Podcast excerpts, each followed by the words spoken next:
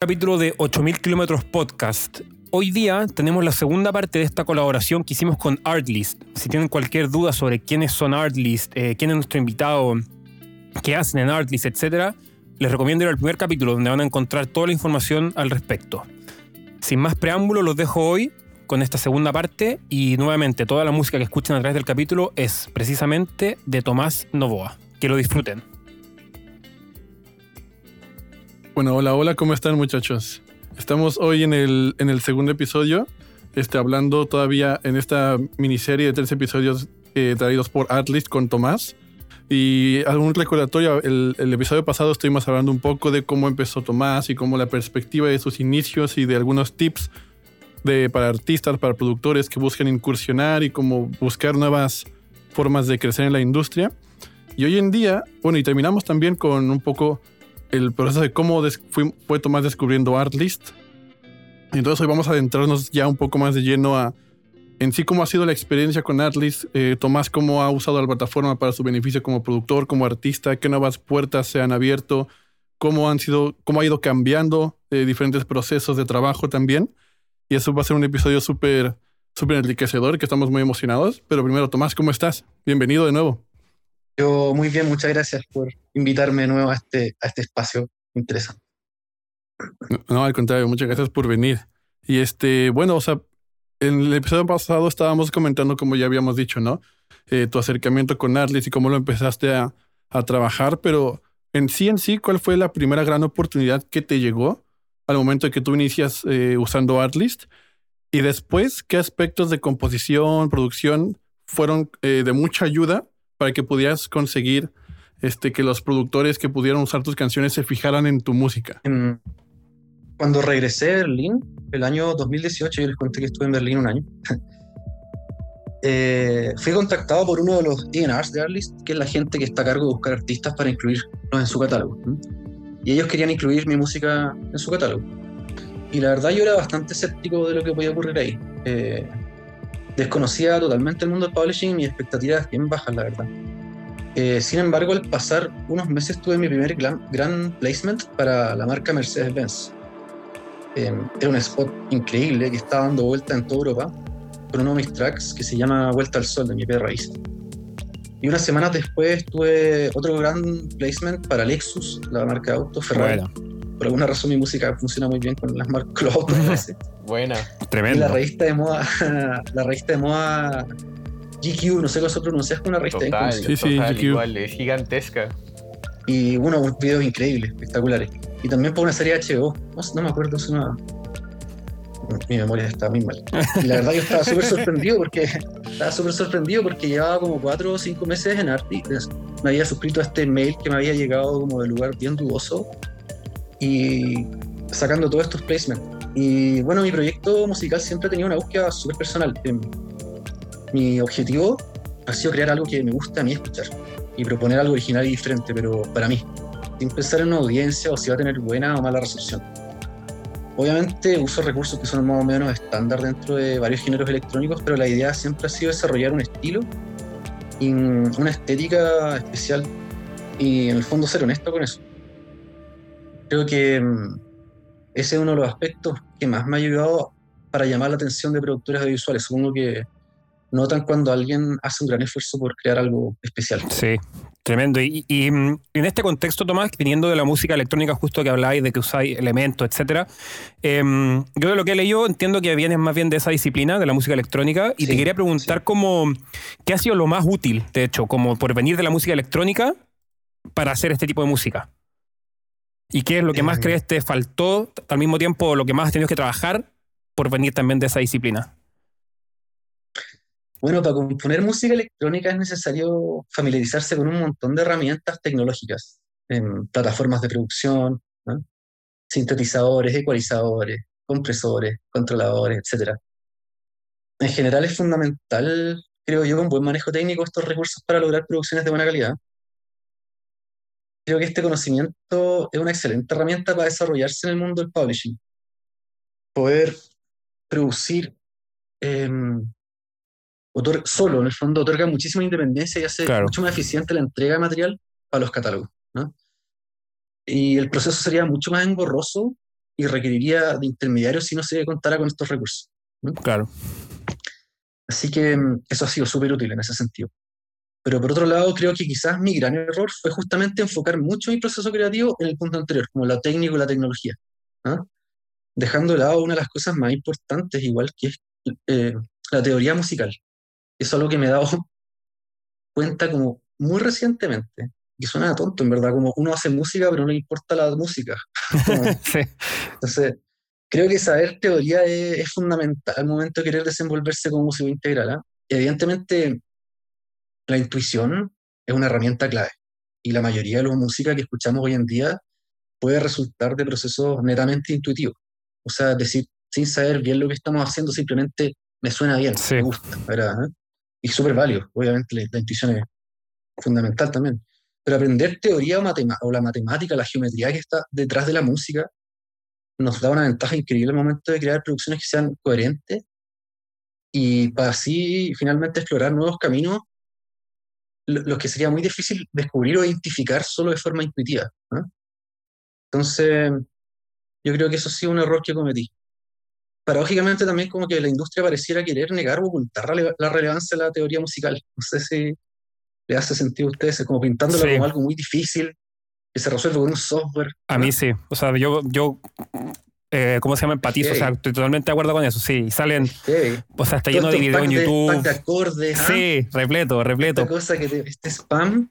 O plugins también, se quiere que te ponen como en la, misma escala, que los, acordes, bueno, que si ponía un acorde le sugiera cuál ir, es como, weón. Claro, como un software que pues, en el fondo plantean como que no es necesario aprenderla. Claro. ¿Mm? Y bueno, yo pisé ese palito mucho tiempo y siempre enfocándome en el mejor sintetizador, ah, la mejor técnica de síntesis, un buen ecualizador, ¿no? pero sin saber detrás quizá, oye, está, ¿y cómo son las triadas mayores y las menores? Ah? Claro. y, y, finalmente probando los pianos de forma muy intuitiva, pero igual uno es, es lento quizá. Entonces, bueno, yo quise ese palito y me salió caro, como que hoy en día estoy poniéndome al día con eso. He estado estudiando mucho. Qué buena. ese fue un error, digamos, creo y como tuviste tu experiencia en un principio donde tu música que ya tenías hecha, llegaste a Arlis y fue de una eh, como reconocida para, para, para, placements, para sync, para estos comerciales, eh, de alguna u otra manera de ahí en adelante, tu, tu, proceso creativo cambió al momento de hacer música para intentar tener más placements en más comerciales, en más publicidad? Em, sí, totalmente. O sea, hacer música para un proyecto personal es muy diferente que trabajar para un publisher, para un publisher, Y bueno, la diferencia radica en a quién le debe gustar la música que estás haciendo finalmente. Cuando yo trabajo en mi proyecto personal, eh, quiero principalmente explorar algo que me gusta a mí. La idea es disfrutar el proceso creativo y el mundo de los sonidos. Es como no, no tengo que satisfacer la necesidad de ningún tercero. Por el contrario, cuando trabajo para publishers, en general recibo un guion o un brief que considera un conjunto como de aspectos que tienen que ser incluidos en la composición, además de referencias de otro trabajo que exploran líneas similares. Por ejemplo, hace un tiempo trabajé en un álbum que estaba siendo preparado para la campaña publicitaria de esta película de terror It 2, este payaso diabólico que vive en la... Sí. Entonces ahí se, se, empezaron a organizar todo lo que se llaman las agencias de trailers para preparar álbumes para que salgan en campañas de ese tipo. Entonces las agencias empiezan a mandar briefs que obviamente consideran lo que se usó para la campaña de la película 1, It 1, y otras películas de terror como referencia, que me cargaba en la referencia, me cago mío. Y me carga, me carga, me carga la película de terror. Y bueno, una serie de tags o descripciones, como por ejemplo, que, es lo que trata el brief, como de esto se tiene que tratar la composición que hace. Ya que haciendo súper breve, por ejemplo, que sea electrónico y orquestal, ¿ah? que tenga sonidos pulsativos, que abuse de la distorsión, que haga buen uso como del espacio negativo, del silencio, que la estructura sea de tal forma, que se ocupen percusiones orgánicas, un clímax con tal característica. Entonces, obviamente estas reglas determinan mucho claro. la dirección que se toma en la producción. Y bueno, ambos casos, tanto como hacer música para mí como para hacer para un brief o para un guion, ambos casos son súper distintos, pero obviamente en el segundo caso también disfruto mucho del proceso creativo e intento crear algo que me gusta a mí a pesar de que estén todas estas reglas. Y creo que mm, es súper importante recordar que hacemos música igual porque nos gusta y porque lo pasamos bien. eh, quizás a veces es fácil perderse. Y si, no es el caso, quizás es bueno reconsiderar el tipo de proyectos en los cuales nos estamos involucrando. Si no estamos pasando lo bien haciendo música, quizás es bueno, chuta, quizás puedo cambiarme, ¿no? Quizás no es el estilo que me gusta. Y bueno, ya como dices que somos músicos y es importante la parte creativa, ya enfocándonos en cómo es tu día a día con Artlist, ¿cómo es tu rutina semanal? ¿Cómo distribuyes las diferentes actividades que tienes y a cuáles le das más prioridad? Y bueno, si pudieras darle algún consejo a nuestra audiencia de productores, artistas, en temas de cómo ser más organizados, en cómo ser más eficientes, en temas de sus tiempos y tal vez en temas creativos. No sé si te mandé una bola de fuego muy, muy fuerte. No, está bien, vamos a tratar de desarrollar acá. Eh, bueno, creo que esto es súper personal, ¿ah? pero yo al menos en general trato de mantener una rutina con un horario como oficina, o al menos lo intento. A mí me funciona bastante bien. Creo que como independiente es fácil caer en horarios que pueden desconectarnos de lo que pasa afuera. ¿ah? Por ejemplo, empezar a trabajar a las 8 hasta las 4 de la y que tengo amigos que hacen eso, Yo, yo, yo, yo hago eso, por eso se están riendo tanto acá. yo hago justamente eso. Y les funciona porque, en la noche uno a veces como que algo pasa en la cabeza que uno se concentra más también a cierto horario. Y también me pasa. Pero creo que eso a veces puede ser un poquito perjudicial para nuestra vida social y tiempos de ocio, como para estar alineado con el resto del mundo.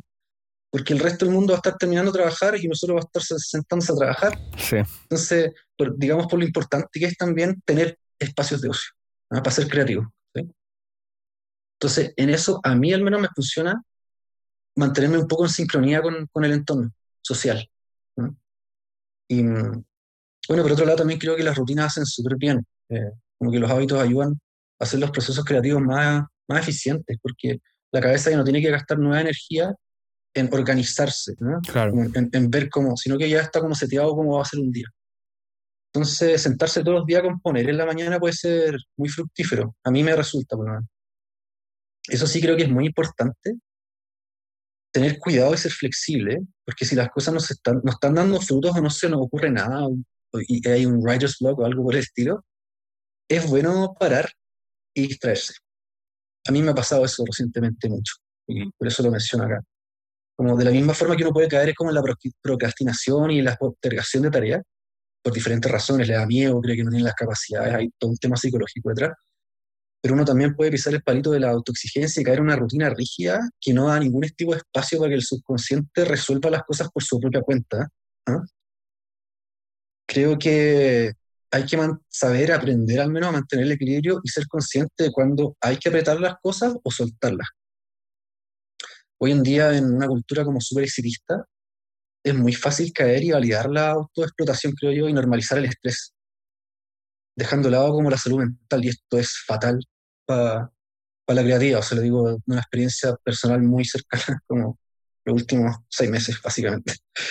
Así que mucho ojo con eso, ¿ah? con saber cuándo apretar, cuándo soltar y, y, ver cómo se siente uno también. No exigirse mucho, quizás no aflojear mucho también, entender también por qué viene, de dónde viene eso. Y bueno, también creo que es bueno mencionar como lo importante que es el ejercicio para fomentar la creatividad. Yo hago yoga, estoy haciendo yoga tres veces a la semana y, me ayuda muchísimo. Así que eso sí, algunos. Buenísimo. ¿Qué tal? Eh, buenos consejos, la verdad. Y algo que mencionaste que me ha sorprendido es, hoy día se normaliza mucho el estrés y hay que saber cómo balancear. Y cómo tener como si fuese algo bueno estar estresado. Sí, bueno. Como si fuera normal estar sobreexplotado, trabajar de más. Eh, eso está bien visto socialmente, lo cual, al fin y al cabo, la factura la pagas tú con tu cuerpo y con tu, y con tu vida, ¿no? Y es muy contraproducente, porque uno obviamente si está estresado no va a los mejores resultados. O sea, no va a ser, no va a crear, bueno, puede ser en casos, por ejemplo, artistas que en, la guerra creaban obras majestuosas, ¿no? Claro, pero... O Rachmaninoff. Pero son casos muy particulares. Yo no soy Rahmani, ¿no? me, complica crear estresado. Así que, claro, eso. Ya que mencionaste hace un rato el tema de la teoría musical y la importancia de la matemática detrás de la música, ¿cuáles son las herramientas que has aprendido para que tu proceso creativo sea más eficiente y sea más óptimo para ti? Eh, yo creo que una de las herramientas, o en realidad una habilidad más importante para ser eficiente creativamente, es tener como claridad lo que uno quiere lograr y los pasos necesarios para hacerlo, que tener la capacidad, o sea, tener una visión y desglosarla. eh, en ítems más pequeños para poder, en el fondo, planificarlo en el tiempo.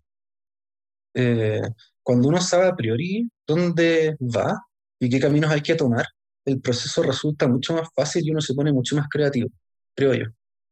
A mí, por ejemplo, me gusta planificar como a distintos niveles temporales, por ejemplo, a corto plazo, mediano y largo plazo. Ahora, esto es una maqueta, esto no tiene que ser así, es un esbozo. Pero, por ejemplo, pensar, hoy día, hoy día, ¿qué día es? Viernes. ¿Qué voy a hacer hoy día viernes? Después, ¿qué va a ser la semana? ¿no? O cuáles son los planes en un mes, seis meses, un año, cinco años. Tener una idea como los distintos periodos de qué es lo que uno quiere hacer y lograr y cómo hacerlo. Y obviamente hay que estar abierto, que o en realidad uno nunca puede saber realmente lo que va a pasar entre medio y tiene que estar abierto a ser y ser flexible, porque los intereses pueden cambiar en el tiempo, pero hacer un boceto de lo que uno quiere seguir, un camino más o menos, hace que todo sea mucho más fácil. Va a ser un proceso creativo mucho más eficiente. Yo creo que mucha gente, si quizás incluso más joven, no sabe en realidad lo que quieren. Entonces no se hacen un plan. Y puede ser que no lo sepan, pero quizás pueden tirar un par de líneas y aferrarse a eso temporalmente. El camino puede que cambie eso, pero tener un plan para lograr algo es clave. Es clave porque se va avanzando todos los días un poquitito. Eso creo yo. Tremendo, tremendo.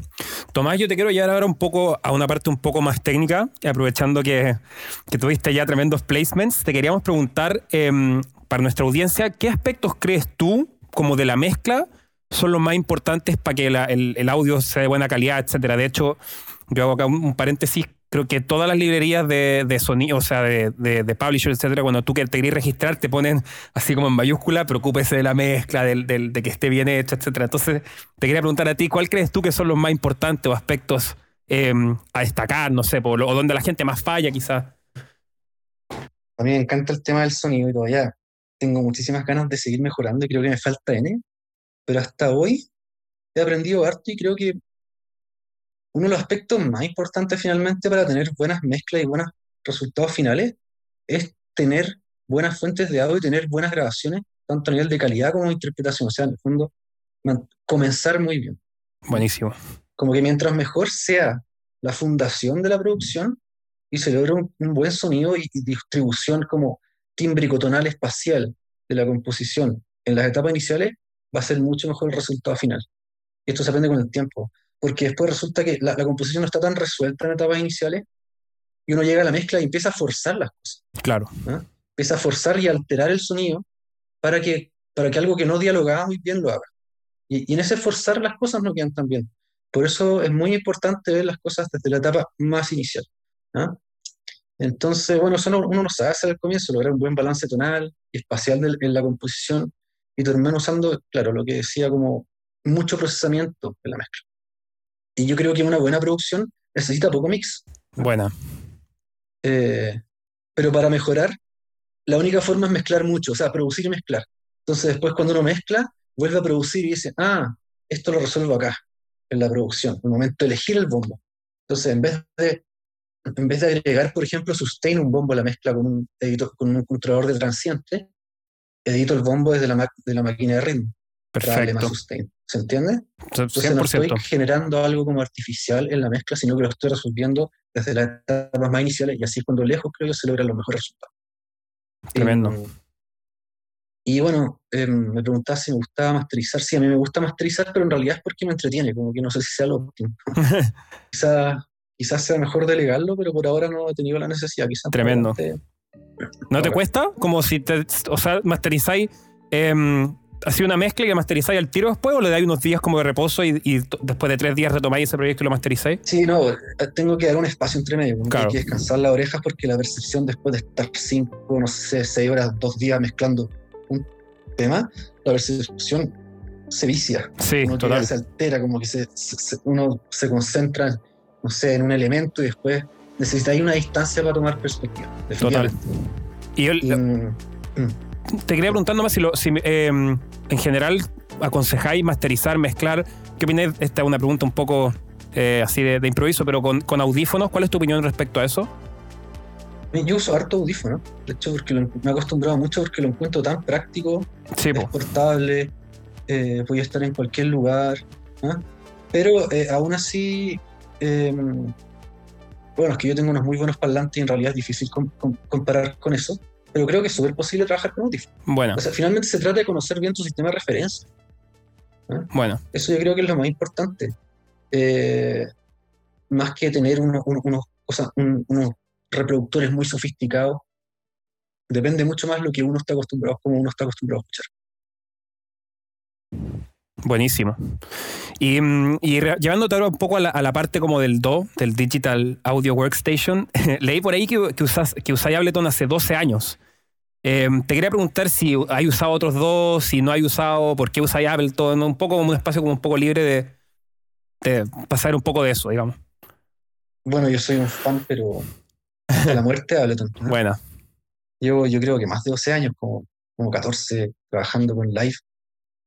Em, no, no, formalmente, pero 14 años desde que lo, instalé y me empecé, empecé a huellar con, con Ableton. Bueno, bueno. Y la verdad, nunca he dejado de descubrir cosas nuevas, hasta hoy, o sea, nunca. Yo comencé con FL Studio, pero me cambié a Live por ignorante en realidad, porque pensando que, que, para lograr un sonido más electrónico y no tan hip necesitaba como, esa, como que estaba sonando muy urbano y quería sonar más electrónico, así que me cambié de software. Pasa, pasa, no se rían porque pasa. O sea, claro. Sí, bueno, yo era, yo era chico, ahí no sabía nada. Y obviamente con ambos se puede trabajar cualquier género que uno quiera. Sí. Pero bueno, eh, para mí la versatilidad y la cantidad de recursos que tiene la IP para producir es, es impresionante. O sea, yo lo pienso más como un instrumento musical, sobre todo cuando se integra con la Push 2. No sé si conocen eso. Sí, yo la conozco perfecto. que, que, es fantástico. O sea, yo creo que hay pocas horas de ingeniería tan brillantes como esa. Buena. Y bueno, yo creo que mi fascinación por Live tiene que ver con el enfoque más experimental que tiene. Como, a diferencia de otros software que fueron creados como, como plataformas para grabar, editar y mezcla, em, quizás más como hacer la pega una consola, como que Live fue diseñado también como una plataforma para crear, ¿ah? para tocar y cuenta con muchas herramientas para este objetivo. Desde, por ejemplo, entornos de síntesis modular, efectos de sonido experimentales, infinitas posibilidades de modulación, de dispositivos, entre mil otras cosas. O sea, por ejemplo, yo ahora estoy como en la onda de crear como una especie de sintetizador, o sea, usar Live como un sintetizador modular. ¿Ya? Y finalmente se puede. Se puede perfectamente. Entonces, la verdad es que cada persona puede usarlo de forma diferente según sean sus intereses y eso me encanta, como poder, poder explorarlo como a tu pinta, ¿ah? como que la plataforma ofrece eso, de cómo acá está, juega tú con esto. por eso me encanta. Voy a, un pequeño paréntesis antes de que pasen a la siguiente pregunta. Me, dejaste ahora con el bichito, weón, de comprarme la, la Push 2. No lo, yo sé que la, la, he visto, pero digo, puta, weón, eh, ¿cuánto te costará acostumbrarte a usar esa weá? Digo yo, weón, así. Hay que estudiarla. Sí, pero, por eso. pero tiene weás que, son increíbles, unos secuenciadores increíbles, unas capacidades para que no lo vaya a poder hacer con, no, lo vaya a poder hacer a mano, como, o sea, lo puedes hacer. No, claro, te entiendo, pero no es son cosas que el flujo de trabajo te da cosas que, en realidad no, no, no, podía hacer de otra manera. Me dejaste con el bichito. Tan, rápido, tan, no, es la raja, vamos. Ven, y, y, hablando también como de estas referencias que son muy, muy de sonido y enfocándonos en el mismo tema, eh, más a fondo, digamos, cuando a veces escuchas algún tema que te gusta, ya sea de algún placement o ya sea de alguna canción, tanto a nivel creativo como a nivel de, producción o de mezcla, eh, ¿cómo es tu proceso en reversa para entender por qué esa canción te gusta, por qué esa canción suena bien o qué aspectos de la mezcla misma son los que tú percibes ese profesionalismo que da ese nivel de calidad? Mm, bueno, cuando yo llevaba menos tiempo produciendo, lo que hacía era tomar tracks que me encantaban y trataba de emular su elemento. Como, por ejemplo, me enfocaba en el bombo, por decirte, y trataba de copiarlo con un sintetizador. Estaba así lupeando el bombo, ta, ta, ta, ta, ta, eternamente. A veces aplicaba como algunos algoritmos de time stretching, como por ejemplo estirar el audio para poder entender mejor lo que estaba pasando, a qué pasaban las texturas. Y bueno, más adelante también trabajar en publicidad fue también una excelente oportunidad para aprender a producir distintos géneros musicales, porque me tocaba hacer desde rock a reggaetón y todo lo que podía encontrarse entre medio. Los clientes enviaban referencias y uno tenía que emular el sonido y las características de esas canciones. Entonces fue una escuela excelente, la verdad. Trabajar, con, trabajar por recrear referencias. La verdad aprendí muchísimo y me puse como en contextos que jamás pensé que iba a estar. Así que estuvo muy bueno eso. Estoy muy agradecido de haber estado en ese mundillo. Y hoy en día yo tengo un enfoque mucho más cualitativo, como que intento aterrizar conceptualmente aspectos sonoros que me gustan y luego los llevo como los trato de aterrizar, o sea, a concretar en mis producciones. Por ejemplo, me gustan los sintetizadores cálidos y opacos, ¿no? low-fi, o percusiones análogas orgánicas. No estoy necesariamente copiando algo, sino que saco más o menos conceptos cualitativos más abstractos de lo que me gusta, sonidos secos, amplios, y con eso me hago como un imaginario de lo que me interesa, trabajo con estas descripciones y, bueno, y todos estos conceptos que recolecto al escuchar música. Y luego los utilizo para crear timbres y texturas nuevas en mis propias composiciones. Así es como el enfoque que tengo hoy día. Y de hecho, o sea, me, me, causa curiosidad porque hace poquito estaba hablando con Max sobre cuál es el productor que eh, el número uno en Splice, Max. Eh, Oliver, Oliver Samples. O es de los mejores. Me contaba, digamos, la manera en la forma en la que él crea diferentes samples, que coge el, el, el, sonido de tal álbum, de tal, de tal lado, y lo mezcla con este otro y hace como el mejor sample. O sea, tú tienes este proceso también de experimentación donde aprendes buenas prácticas tal vez de otros tipos de productores y las utilizas en tu modus operandi para, para crear nueva música, ya sea para ti o para placements. Totalmente, o sea, para mí yo ahora dedico un buen tiempo justamente como solamente en la exploración tímbrica. Y en crear patches de sintetizadores, por ejemplo. O loops míos interesantes. O grabar sonidos que me buscan y armar un poco mi propia biblioteca de cosas. Antes de entrar a producir. Como que creo que eso hace que uno tenga un estilo mucho más, más, más propio, más personal. Y aparte me entretiene mucho. Me gusta mucho crear sonidos, el diseño de sonidos que uno lo que puede hacer también, porque uno está en esa problemática también de agarrar un sintetizador y empezar a navegar eternamente entre los presets. Pero la cantidad de personas que han trabajado en esa librería y quizás, no sé, a uno le, gusta, le encantan las baladas de Disney, por ejemplo, entonces voy a estar, está bien, pero vaya a estar saltándote 50 presets de puras que fueron pensados por alguien que quizás los diseñó para una balada de Disney, Disney ¿cachai? Entonces, por eso soy súper partidario de tener una biblioteca o una paleta propia. ¿Ah? Es como juntar tus ingredientes antes de hacer algo lo que te guste y después lo vayas a una obra. A mí me encanta, me encanta eso. Me gusta mucho.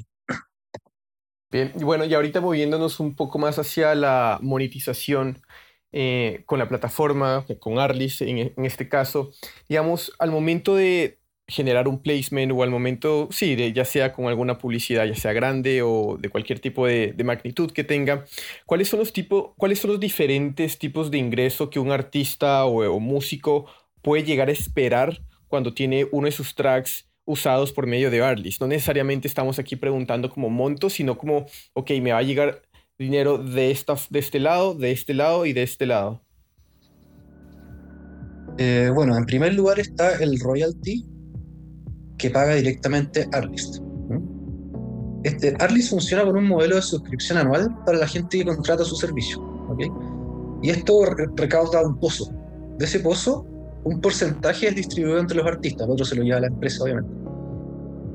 Y el artista lo que recibe es directamente proporcional a la cantidad de descargas que tuvo en el año. Esto se hace en un pago anual. Mientras más descargas, obviamente mayor será el pago anual. Ese es el primer pago. Después, Artlist también trabaja con un, una cosa, un sistema que se llama Artlist Enterprise, que consiste en licencias, pero ya no son vendidas para usuarios de YouTube así como personas comunes y corrientes, sino que son hechas para empresas, para clientes más grandes, por ejemplo, Netflix, series, películas, y el valor de esta tarifa es, es negociada entre Arlis y el cliente. Y estas dos últimas dos se, se pagan anualmente por Arlis. ¿ya? Dijeron que iban a empezar a hacer semestral este año, pero no, me ocurrió, así que no sé. Pero una vez al año. Y bueno, y finalmente se encuentran todos los derechos recaudados por las PROs o los PROs, los Performing Rights Organizations, organizaciones de derechos de autor. Y bueno, un PRO se encarga básicamente de recaudar los derechos que debe pagar una entidad por reproducir tu música. Por ejemplo, si usan tu música en un spot de 30 segundos, cinco veces a la semana, en tal canal, esto genera plata. Y el PRO se encarga de recolectar esta plata y hacértela llegar. Así que esas serían las tres vías que uno recibe dinero con Arlis. Dos por Arlis, o sea, una por Arlis que incluye dos tipos de, de licencia, y el tercero que es por los PROs los derechos. Y por ejemplo, y ahorita ya que estuvimos, nos estabas contando más o menos y cómo se va repartiendo y dependiendo como el número de descargas que tienes en Artlist, Este, ¿Tú qué has visto como, qué tipo de producciones, qué tipo de plataformas en las que se usa tu música has visto que tiene o que te genera un mayor impacto-beneficio?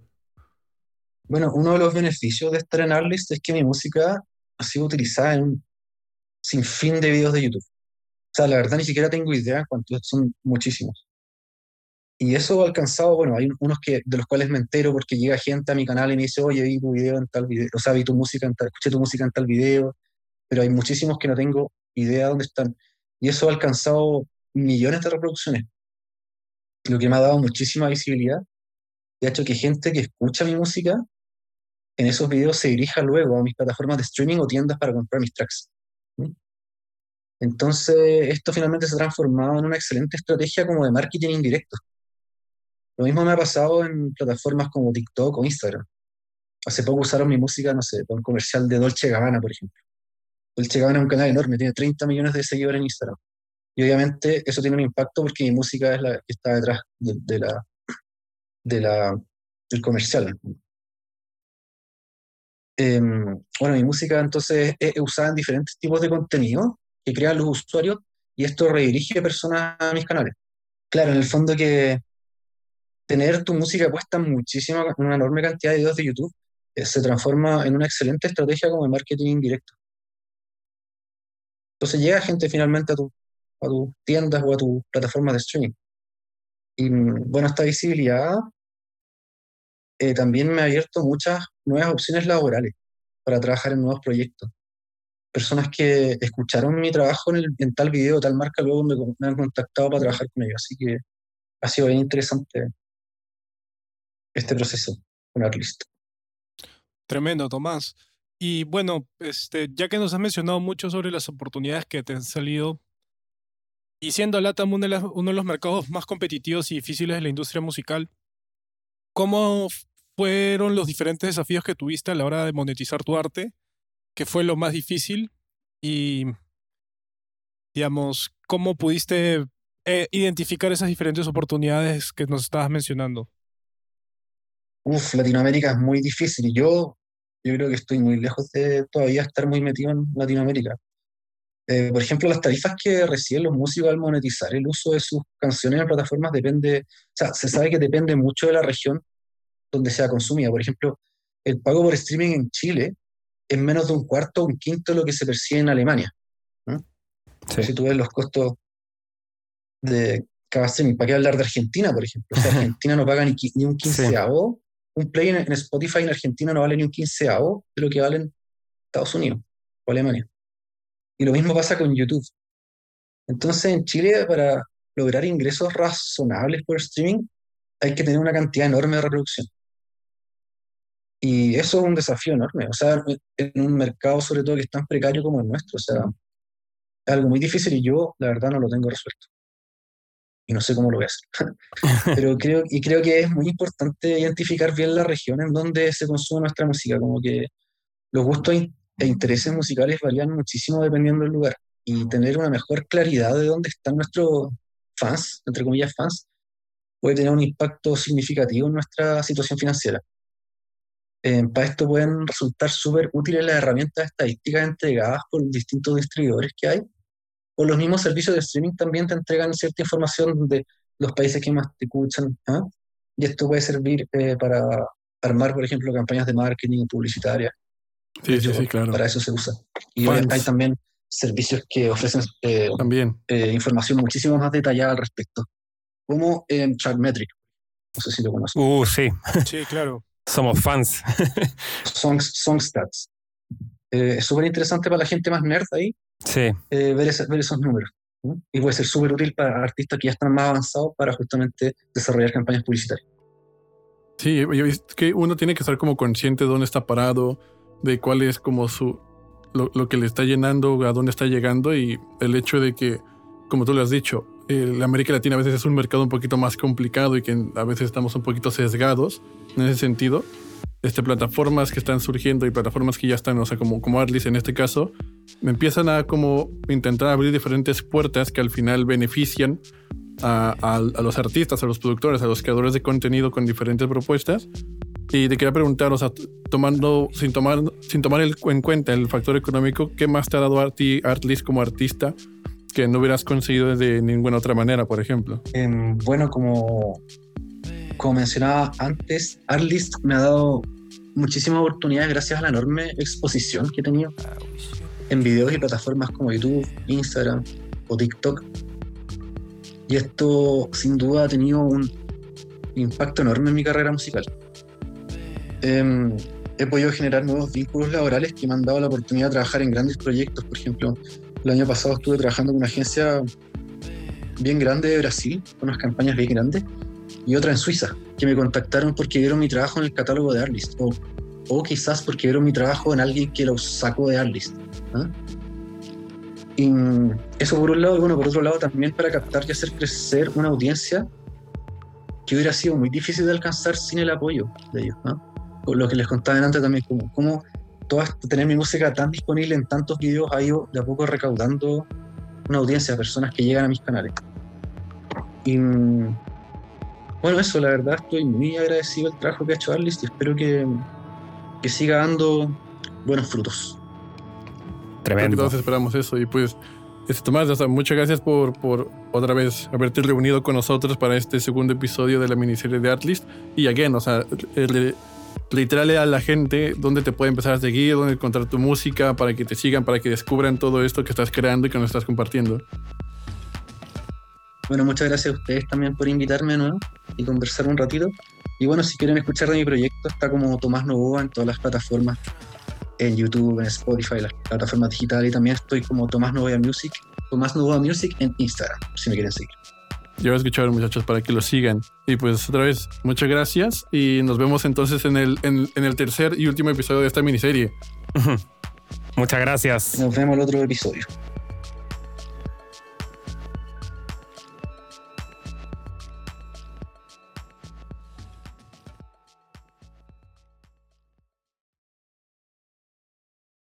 Muchas gracias por escucharnos.